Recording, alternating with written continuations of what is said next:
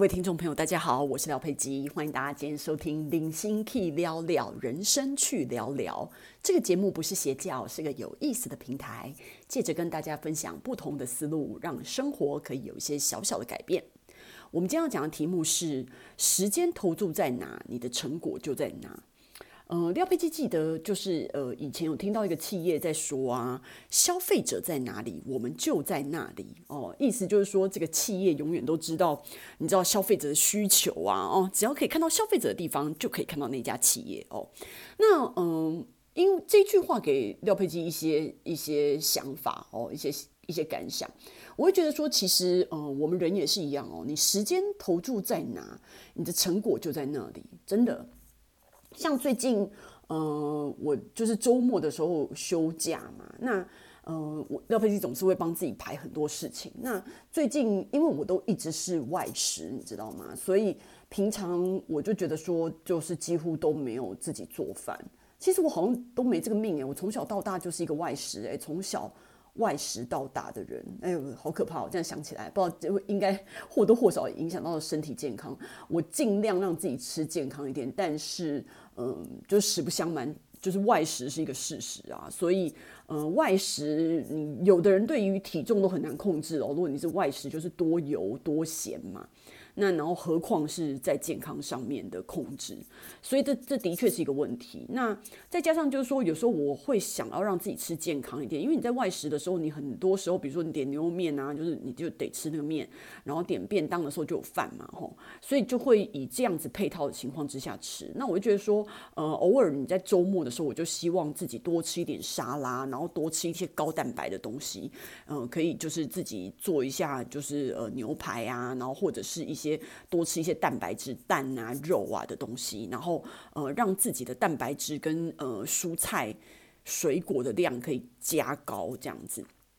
那所以就是得要自己煮。那因为又要不能多油的关系，就是尽量不要吃太油，因为平常外食已经吃很油了嘛。然后所以我都觉得说，就是像火锅类的东西、沙拉类的东西，沙拉很简单，你就把所有的那些生菜其实也都已经洗干净了，然后里面可能就拌一些水果啊，然后就是可能再放一些优格啊。那这样子的那个你知道，这样子的沙拉就好啦，水果蔬菜水果沙拉，对不对？然后你如果吃像我吃火锅的话，你可能就有一些汤底啊，比如说我会买一些低基金的汤底啊，然后或者是一些泡菜的汤底啊，不管啊，反正火锅有各式各样汤底可以搞嘛，然后里面你就可以放大量的蔬菜跟肉，那就会觉得自己在吃高纤维跟高蛋白的东西。好，那讲这么多是怎样？就是你会有一些要求，所以你为了要达到这个要求，你就要自己煮。可是我常常整个周末一天下来，我就会发现，因为我已经不花时间去买菜喽，所以。我已经节省很多时间了，但是这样你回家洗菜，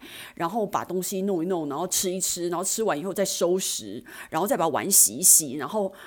过几个小时以后，你又饿了，然后你又中餐，你又晚餐。其实我就觉得，哇塞，其实你一天在搞这个煮饭这件事情，人家所谓的三餐哦，所以我可以想见，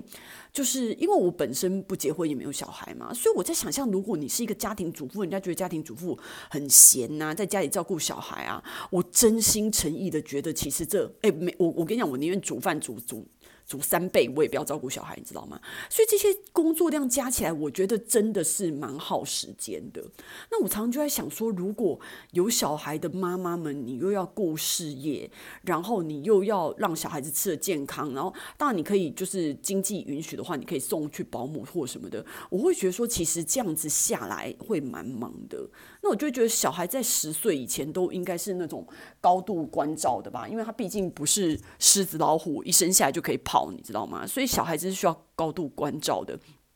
所以这些时间成本是蛮高的。所以我就会觉得说，嗯，每一个人用就是你的时间投注在哪里，你的成果就会在哪。那当然，对于妈妈来讲的话，的成果就是小孩啊，然后她自己也是需要照顾到她自己的嘛。所以我会觉得说，那像我们工作也是一样啊。我觉得，我觉得。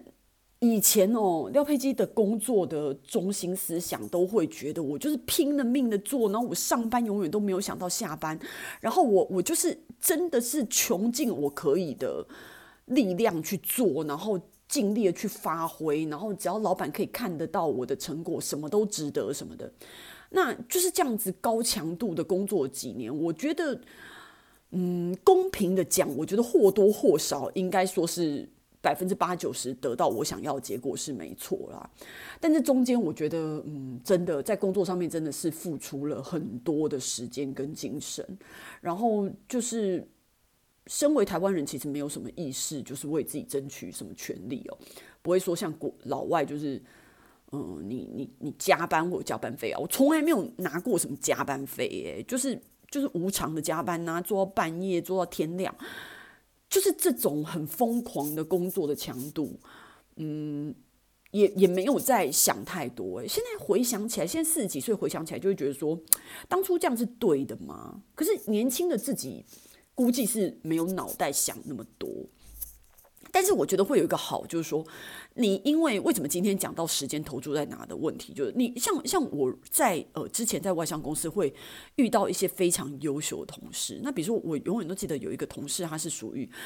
其实我很多同事都很优秀，那呃，其中有一个同事呢，我觉得他整个人，因为其实我的同事很多都是那种国外留学回来的啊，然后他们就是真的是呃涵养上面，不工作上面专业涵养跟个人的涵养都是很不错的精英类的人才。然后有时候他们这样讲话的时候，我就觉得说哇，他们就是真的是来自那种呃，比如说书香门第呀、然后外交官世家，就是这样子家庭，呃，培养出来的孩子，我觉得那个。真的是骨子里跟我们一般，真的是那种一般家庭长大的小孩，真的是不一样。我觉得那个气质是骗不了人的，你知道吗？然后你就觉得说，哇，那就是他们见识这么多啊，可能就是呃二十几岁来外商公司工作之前，呃大学毕业之前就已经去过好这个世界上好多地方哦。廖佩基第一次出国是高中的时候吧，高一升高二暑假去新加坡。然后之后第二次就已经是大学毕业以后了，然后之后就是我在工作的时候才一直不断的每年都出国一到两次。那但是，嗯，为什么我会做这件事情的原因，是因为其实我一直预算不是很充裕，但是为什么我会一直让自己出国去看？嗯。去多看这个世界，很多原因是我觉得你要让自己，因为我们一般家庭出生的孩子其实没有什么资源嘛，那所以你虽然是我们也是就是非常的努力奋发向上的念书，然后工作什么的，我们也很很算是很对得起自己啊，对不对？然后期许自己是一个有用的人，但是你跟那一些家庭背景很好、很不一般的人。站在一起的时候，你还是因为他人人家经过很长时间，人家一生下来就被有目的的培养，跟我们这种放养长大的小孩，当然差别很大。那他不绝对不会是一时半刻你可以追得上的嘛？那对我来讲，我不是为了要追得上他们，我是会觉得说，其实这种见识很重要啊。那我觉得为什么要出国？原因是因为我很想要知道，呃，国外的人。就是我不想要只知道我的世界，我想要知道这个世界上其他的人的生活、他们的思考、他们是怎么运作、他们每一天的。对我来讲是非常好奇的，所以我就很愿意每年花时间。因为其实出国，大部分台湾人就是会去日本、韩国吃吃喝喝、买买。那对廖佩基来讲，这种出国的方式不是我要的，我要的是非有非常丰富的人文艺术的东西注入。我我不是在买东西跟吃吃喝喝，虽然我也买东西跟吃吃喝喝，可是那个是有很其他的策略，我们可以在其他集再来讲。那我今天要讲的就是时间投注嘛，所以其实你每年固定的投资投注这个时间出国的话，而且我的出国是需要半年去酝酿去规划的，因为我要做的事情很多，我不是走吃吃喝喝，我刚刚说的，所以跟团也不是我的选择，所以其实为了要每半年就一年出国两次，然后每半年要搞这些出国东西，其实花我平常六日的休息时间很大的时间都在弄这个东西，为了要让我的出国的质量可以提升到最高，然后知道别人在做什么，然后。我会去看这些国外的画展啊、戏剧啊，然后去参加国外的录影的节目啊，然后去听他们的音乐会啊、芭蕾舞啊，然后各式各样，只要可以参加的东西，只要当地的艺术、当地的一些展览什么的，我一定可以搭上车的，我一定都会排在里面。那为什么会这样子原因，是因为我觉得那个是一个鉴赏力，我觉得艺术是需要鉴赏力。像我男朋友他们像那种巴哈、莫扎特啊这样子的古典的音乐。他们他只要放出来这个音乐没多久，几个节拍就可以知道说这个是谁的作品，这是什么作品。那对我们这种从小到大就是根本就没有听古典乐的人来讲，就是根本就是不可能的事情。所以，嗯，不管是音乐还是绘画，你像夏卡尔的画作啊，梵谷的画作啊，然后你去西班牙看高地的作品啊，看这些建筑啊。然后你去品尝那些俄罗斯的芭蕾啊，这些戏剧音乐的东西，然后你去听百老汇看剧啊，听音乐会，这些东西都是你在看之前，或者是音乐剧，你在看之前你要先做功课，然后看之后你要去对比的。就这些东西，其实它需要一点累积，你知道吗？它不是，它不是你想要。现在想要达到这样子的水准就可以达到的，所以其实廖佩基花了一阵子的时间在艺术人文上面去，嗯，去达到我自己想要的。因为我觉得，我我觉得土豪并没有，虽然虽然我我离土豪很远啊，但是我的意思是说，嗯，赚钱是我们自己很，身为一个上上班族，其实你也不可能靠上班真的赚到多多的钱。但是我的意思是说，可是如果你每天的时间就这样过的话，其实。到最后，等你老去，你也只能赚一个上班族的薪水，然后就是每年存一点钱。其实这样子的人生，我个人觉得没有什么好追求，跟没有什么好期待的。所以，我对我自己的人生，我会期待高一点。我希望我自己在人文艺术上面的涵养可以加强。那那些涵养怎么加强？就是你要靠你自己加强，你要多听多看，然后多去接触，然后多去学习，然后多读一些相关的东西，就跟。我朋友会问我说：“诶，那廖飞机，你觉得怎么样才能够写好文章？”我说：“你要写好文章，不是你直接去学，呃，写作技巧或什么的。你要写好文章，其实最主要、最主要、最中心思想就是你要先做到大量的阅读。你唯有做到大量的阅读，你才有办法去累积你的能量。然后，当你要，因为其实写文章跟比如说像我现在录 p o d c a s 怎么样啊？你这些思绪、这些东西都不是一时半刻你可以。”就是一触可及，然后或者是临时抱佛脚，这些东西是你需要平常有一些积累的时候，你才在需要写这个文章的时候，你有这样子的意见观念可以发表。所以我觉得这些东西都是很重要的。所以我就觉得说，为什么我说时间投注在哪，成果会就在哪？因为只要你愿意投注时间的范围，只要时时间一拉长，五年、十年，时间一拉长，你。你的努力就会有那个成果，就在那里。如果你的你的十年里面，你就是只会就是上班下班，然后抱怨你的工作，然后在无效的社交里面转圈圈，然后你对你自己下班也没有安排，然后你下班时间就瘫在那边看电视挖鼻孔。其实你十年二十年过去以后，你你不会有特别有什么成果啊。那你唯一真的是。固定的有达到的事情就是去上班，可是你去上班，你是不是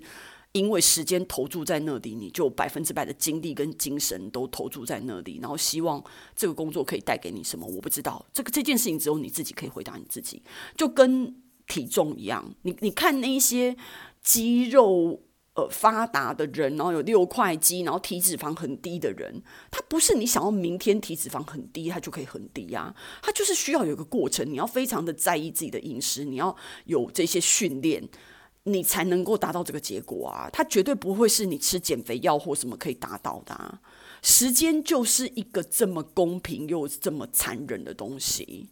所以，如果你把时间浪费了，你把时间投注在抖音、投注在滑手机里面，那是你的选择。那你等到时间久了以后，你你的成果就是事茫茫法苍苍吧，这就是你的成果。可是如果别人的话，他可能就是我刚刚说的，他可能呃因此变成像我自己对我自己来讲的话，我就会对呃一些画、音乐、戏剧、人文的东西有一些，然后还有一些。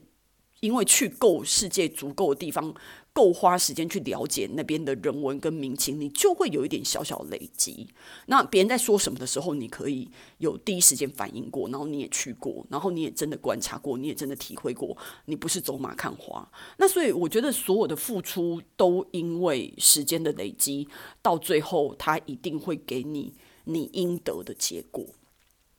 这就是我今天要跟大家讲的，就是说你的时间投注在哪，你的成果就会出现在哪。今天的分享就到此结束了，希望大家喜欢我今天的分享，然后可以给我按赞、留言、转发。我们下次见。